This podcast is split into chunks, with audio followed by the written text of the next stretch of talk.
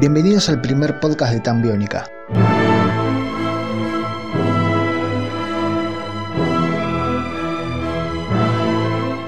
Un repaso por toda la historia de una de las bandas más convocantes de los últimos años, contada por los propios protagonistas. En este capítulo andaremos sobre el último año de Tan Biónica como banda, un suceso que nos dejó a todos perplejos y seguiremos tratando de encontrar respuestas a aquello que todavía seguimos preguntándonos.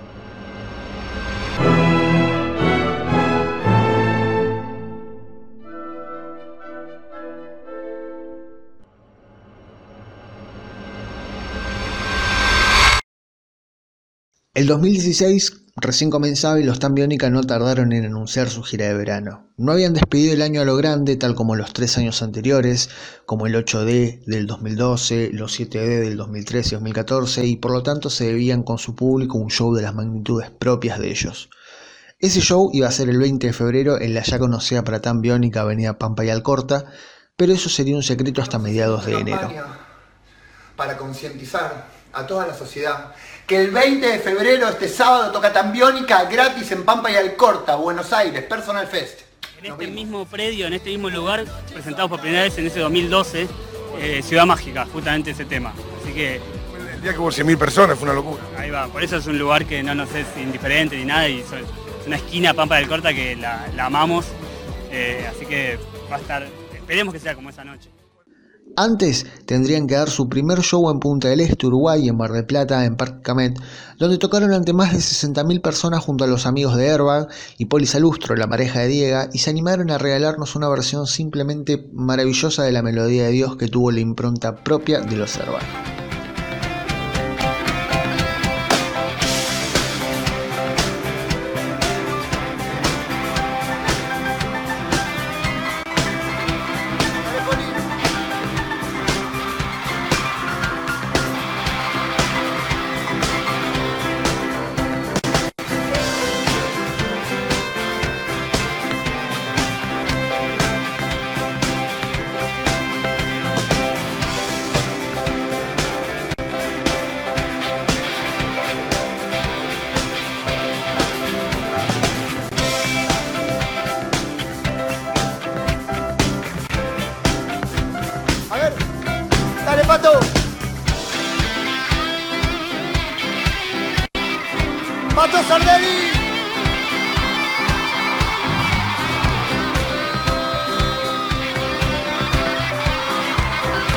Show, la gira iba a seguir por Mendoza para el festival Rivadavia Canta al País. Un show al que asistieron cerca de 20.000 personas, en el que nuevamente volvieron a hacer algo que ya habían hecho en el verano del 2013, en la gira de la costa, que fue subir a fanáticos al escenario para que puedan cantar y tocar con ellos. Cerca del final de este show, en el bis de la melodía de Dios, subieron jóvenes del público a tocar los instrumentos de los músicos y así poder interpretar la parte final de la melodía de Dios junto a sus ídolos.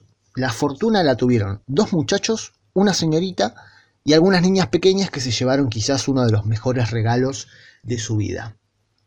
Pero el verdadero desafío estaba en volver a conquistar la ciudad de Buenos Aires el 20 de febrero, tarea que no resultaba para nada difícil para los Tambiónica. Bajo el hashtag yo quiero tocar con Dan Biónica, los fans subían sus videos tocando el instrumento en el que se consideraran especialistas, interpretando una canción de Dan Biónica o uno que ellos creían que era la adecuada para poder sobresalir por sobre los demás postulantes.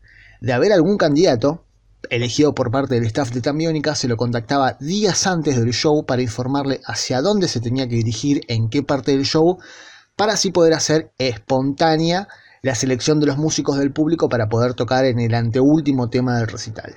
Lo mismo sucedía con la capa. Desde abajo del escenario se elegía a dedo quién se iba a llevar la capa y se le informaba a Chano por cucaracha dónde estaba el elegido y subía. Nada de esto estaba librado al azar en los shows de Tambiónica, ni siquiera los más mínimos detalles que parecían ser espontáneos. Los besos entre Seb y Chano guionados. Aparecía la lista de temas de los músicos en qué tema y en qué momento lo tenían que hacer. La frase de Chano en el intervalo de una canción, ensayadas. ¿Había alguna pelota gigante de alguna marca que estaba sponsoreando el show en el público? también, milimétricamente detallado como todo. Y esto, lógicamente, no iba a ser la excepción, tratándose de gente del público que subía a tocar, que podía llegar a cometer un error que pusiera en jaque todo el show. Están preparando el show, es eh, cerca de dos horas, pero eh, siempre ustedes preparan los shows eh, con mucho entusiasmo, ¿no? Nunca, no dejan que sea ningún show un show más. Va a ser contundente, va a ir derecho al ángulo. Va a ser un tiro libre al ángulo. No se van a hacer los raros, digamos. No, no va a haber rarezas, pero va a haber un momentito más íntimo con un acústico, pero al ángulo. ¿Cómo se mantiene la motivación? ¿Tocan mucho? Está muy seguro, está muy seguro el número. Bueno, amigos, 20 de febrero, este sábado, también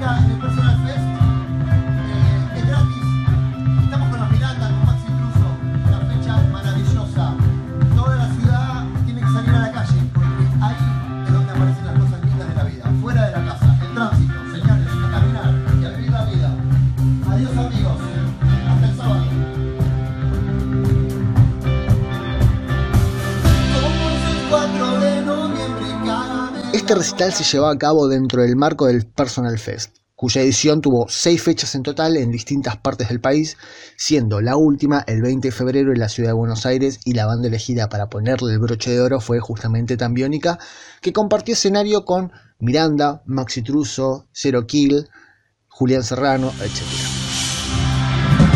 ¿A qué hora? Un segundo. ¿A qué hora Miranda? Nosotros 10 cuartos. Nosotros 10 y cuarto de Miranda. A las 9. Y Maxi, vengan a ver a Maxi, a Miranda, nosotros. eh, no es que no sabemos los horarios de ellos, pero ni el nuestro sabíamos. Eh, 10 y cuarto. 10 y cuarto, 22.15, sábado 20 de febrero también en el, Fers- en el Personal Fest. Y se vienen unos, unas- un ratito antes a escuchar a, a los Miranda y a, eh, y a Maxi Truso y a. ¿Quién más? Foxley. Foxley, gran banda. Un abrazo, un beso para todos. Chao amigos.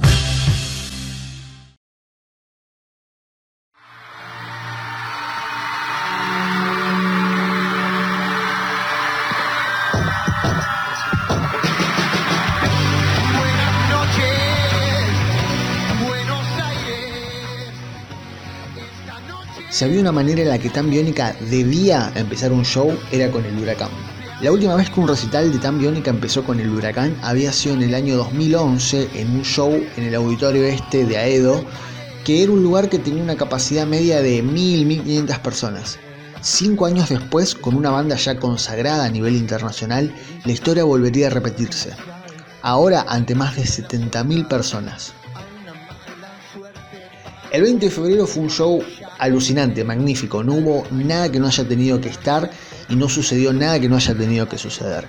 Todo dentro de ese show estuvo bien, incluso hasta la lista de temas fue mucho más proporcionada en cuanto a las canciones que se tocaron. No hubo más de uno que de otro disco y todo estuvo cuidadosamente seleccionado para que sea un show inolvidable, comenzando por abrir con el huracán, que justamente para quienes siguen a la banda desde hace mucho tiempo fue un regalo impresionante.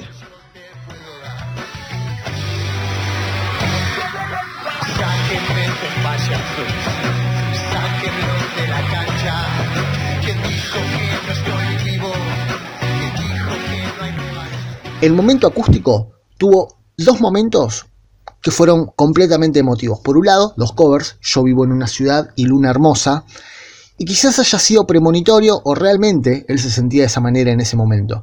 Pero tiempo más tarde la letra de esta última canción que interpretó tomaría mucha más relevancia. Meses más tarde ya no tendría otros dos accidentes automovilísticos y él mismo comentaría a través de Twitter que siempre que sufre un acontecimiento de esta índole se siente solo, más solo que la luna.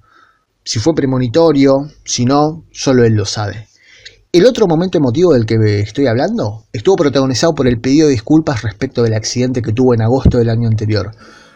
Solo, con una guitarra colgada y ante más de 70.000 personas pidió perdón por un hecho en el que él fue la víctima.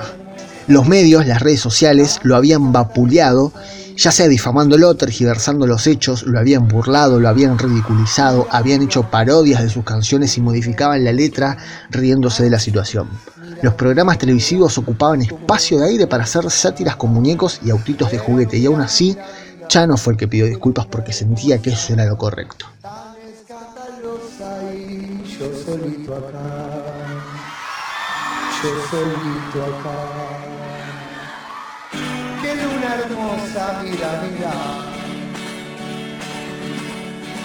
Gracias, Buenos Aires.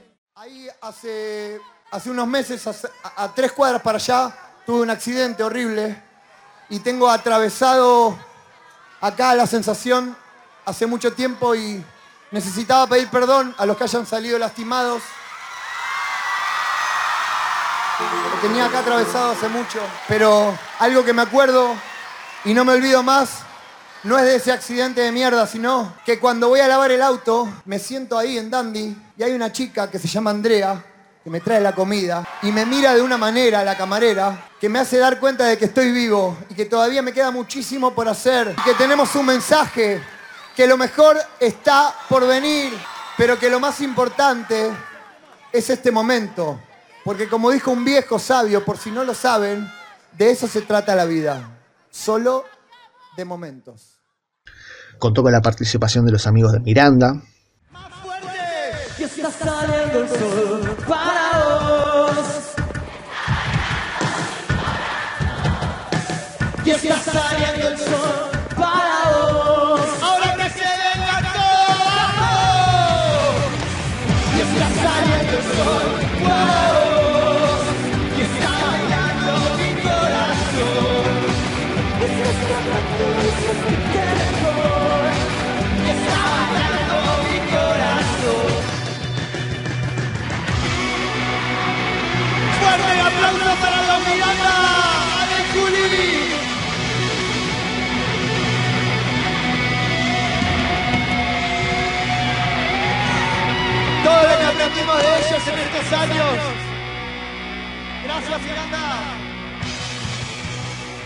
y un final con sus fanáticos para tocar la melodía de Dios antes de interpretar Ciudad Mágica y dejar la ciudad entera prendida a fuego. Tenemos un baterista por ahí. Necesitamos un pianista. Le presentamos a la señorita Flor. Flower Música. Lo tenemos a Braco en la batería. A ver, necesitamos unas coristas. Las señoritas Lucy y Valen del Piberío Biónico van a hacer los coros. Y ahora falta un cantante que se va a llevar la capa. El señor Pablo del Piberío Biónico va a cantar la melodía de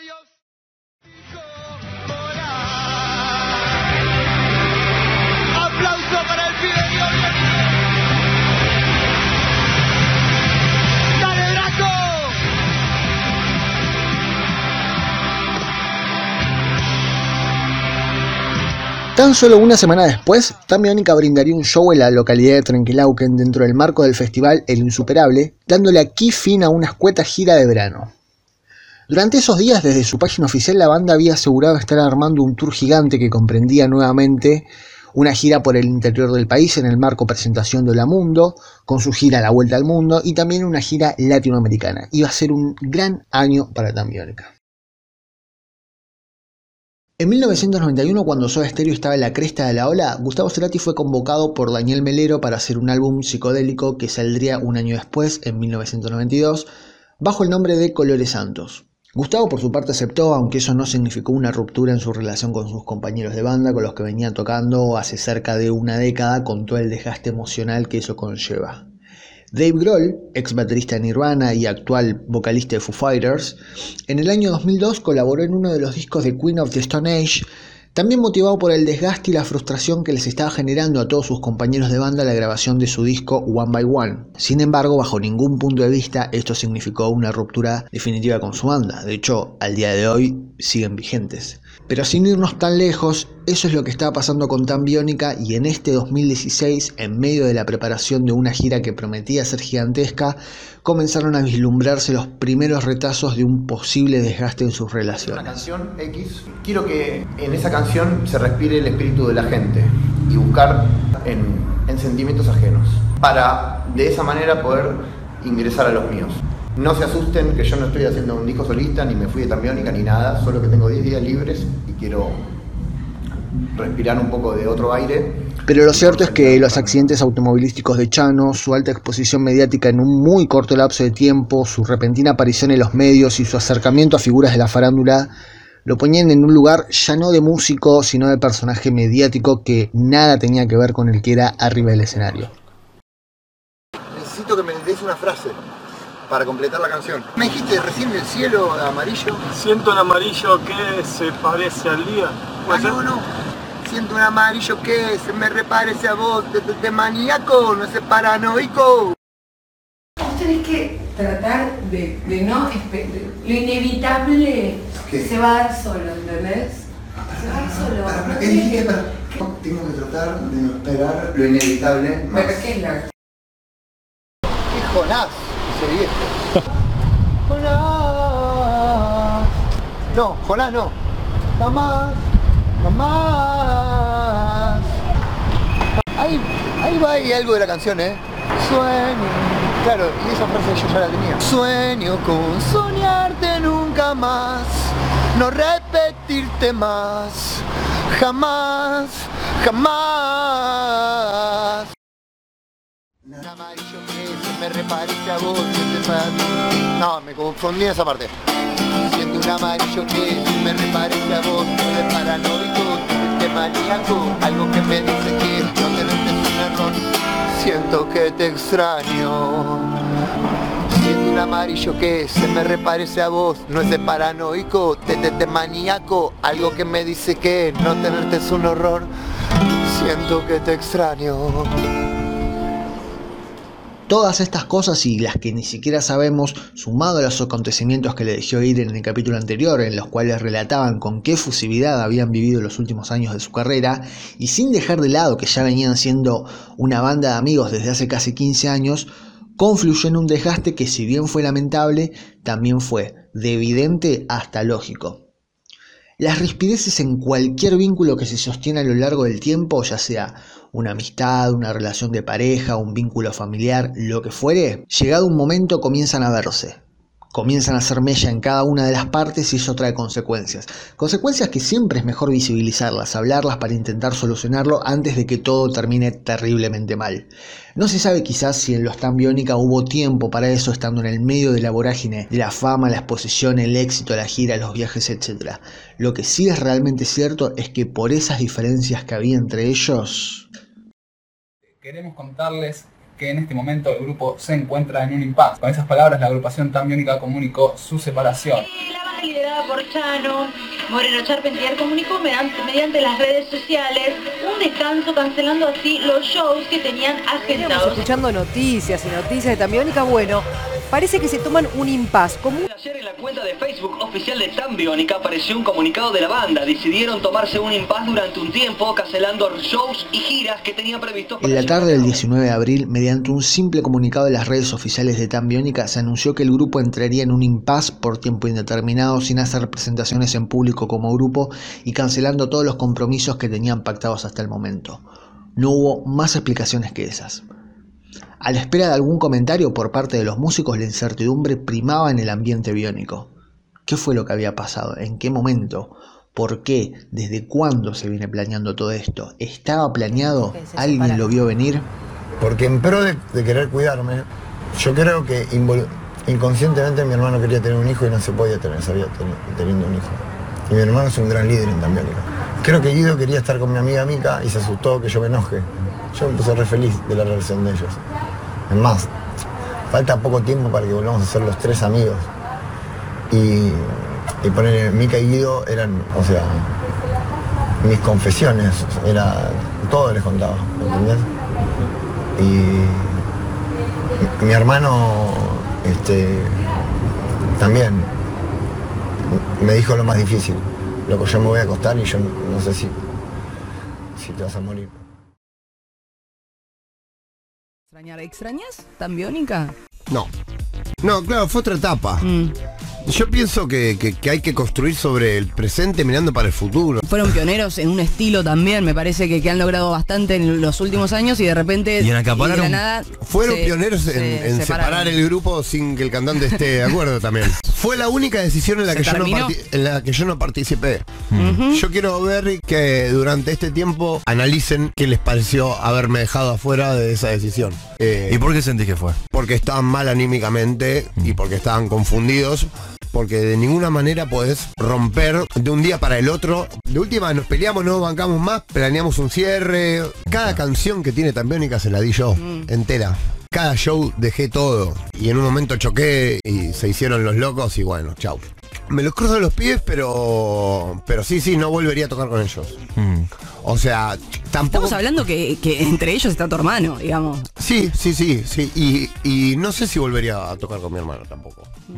Desde el enojo, la angustia, la bronca quizás o la tristeza propiamente dicha, el que más tiró en los medios indicios de qué pudo haber pasado fue Chano, cuyo testimonio fue variando con el tiempo a medida que iban pasando los días, las semanas, los meses, incluso los años y me imagino después de dialogar con los demás integrantes de la banda. estamos lejos de, de juntarnos a tocar y, y no, es un, es un proyecto que obviamente seguro va a seguir, pero le falta, la- creo que por algunos años vamos a trabajar de manera solista so- nosotros. No importa qué fue lo que dijo Chano en un principio porque sus palabras lógicamente estaban dominadas por la tristeza, por la bronca. ¿Va a volver tan biónica? Va a volver Tambiónica después de que yo haga cinco Luna Parks y ¿Pero estás hablando con los chicos? estamos hablando. Pero ellos terminaron el grupo cuando quisieron y no me lo consultaron. Y siguen siendo mis amigos de siempre. Entonces, ¿Te vos, sigue doliendo eso? No, ¿sabes por qué? Porque ahora quiero hacer cinco Luna Parks y un Bombay al Corta con 100.000 personas. Ese es mi próximo desafío. Yo nunca transito la vida sin sueños. Y ese es mi próximo sueño. Y ahí les voy a proponer a, a mis amigos hacer varias canchas de River. Y las vamos a llenar y van a ser increíbles. En lo personal dudo mucho que hoy siga pensando eso que dijo en ese momento. Lo que sí importa es la evolución de sus palabras, que son las que hoy sirven, las que hoy cuentan, las que hoy valen. ¿Hay alguna posible vuelta de Tambiónica? ¿Hay una posible vuelta de Tambiónica? No, hay una vuelta de Tambiónica. Porque yo me crié con ellos y a mí no me interesa otra cosa que volver a tocar con los Tambiónica. Porque de eso se trata mi vida. Es, es parte fundamental de tu vida. Sí. Al día de hoy, el entorno más íntimo de la banda ha logrado ser lo suficientemente hermético como para que no se hayan filtrado noticias al respecto, tanto del por qué la separación o si van a volver y cuándo. De lo que estoy seguro es que han dejado un hueco gigante en la escena musical y una angustia inimaginable en quienes realmente amábamos a la banda. El proyecto Tambiónica recorrió todas las provincias de Argentina pasando por gran parte de las localidades de cada una de ellas. Recorrió las geografías limítrofes y buena parte de los países latinoamericanos. Tocaron también en Europa en uno de los festivales más grandes a nivel internacional.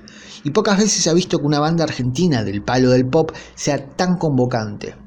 No cabe lugar en este podcast para comparaciones con otras bandas de otros géneros porque realmente no merece la pena una comparación tan burda. Pero si hablamos de números, los de Tambiónica eran abismales. Sus métricas, sus estadísticas eran impensadas para una banda del palo del pop de Argentina como lo eran los de Tambiónica. Tuvieron decenas de millones de reproducciones en las plataformas digitales que al día de hoy siguen y siguen en aumento. Cientos de miles de discos vendidos y millones de espectadores a lo largo y a lo ancho del país que pudieron asistir a sus shows sin tener en consideración a los que viajaron hasta Argentina de países vecinos para poder ser parte de la experiencia biónica. Por eso las marcas se les acercaban y les facilitaban la posibilidad de hacer shows tan grandes, masivos y gratuitos, porque sabían que eso era una inversión que luego traería su rédito. Como marca, codearse con Tan Biónica era asegurar su lugar fijo en el imaginario de sus fanáticos. Estamos hablando de una banda que en poco más, poco menos de 10 años pasaron de hacer giras en sus autos personales a hacerlas en aviones privados, a la inversión millonaria en armados lujosísimos de escenarios solo comparables y ahora sí comparables a bandas de afuera. Pero todo eso se acabó. Por ahora se acabó. Y a la fecha de redacción de este podcast todavía no hay novedades de una posible vuelta. Tan solo el avance en sus carreras solistas. Chano con su tercer disco solista en camino, Bambi con su segundo disco recién lanzado, Sebi a la espera del lanzamiento de quizás un tercer single y Diega produciendo artistas de la escena local. Y la verdad que sí, que tuvimos años, tuvimos unos años muy, muy difíciles. Fue muy difícil todo esto, ninguno de nosotros estaba preparado para esto. Hay, un cuento de- del maestro Alejandro Dolina, que te lo cuento así rápido, que habla bueno, de cómo se elige el fútbol en Flores, la dramática experiencia que significa para un chico de 8 años estar eh, en, una situación de pan y queso. El último, ¿viste? Al, al que eligen último, que, bueno, que ge- generalmente está a punto de comprobar su aceptación en su grupo de amistad, de una manera súper violenta. Pero en el mismo cuento, el autor refiere a, un personaje, a Manuel Mandev, que es entrevistado por, por un exótico criterio de elección. Y él contó que, que elegía a sus amigos y que los elegía porque sabía que ellos siempre lo iban a comprender ante cualquier cosa que pase. Este tipo, Manuel Mandev, decía que prefería mucho más una derrota con amigos que un triunfo con desconocidos. Yo no sé en este momento, en estos años, qué, qué fue lo que pasó. Este, nosotros nos queremos mucho, estamos bien, estamos haciendo, tratando de hacer una terapia con, con los Tambiónica, vos lo sabés, pero yo me siento comprendido por ellos. Será cuando tenga que ser amigos, pero si es, que sea para siempre. Y recuerden, lo mejor está por venir. Muchas gracias por haber escuchado este podcast hasta acá. Yo hoy acá soy el cantante de, Tambiónica, el, el- el grupo de mi vida, el grupo que amo, este, que hice con mis propias manos junto a mi hermano. Este, y acá estamos, eh, nada, celebrando la música. Me siento mucho más fortalecido, creo que mis compañeros también.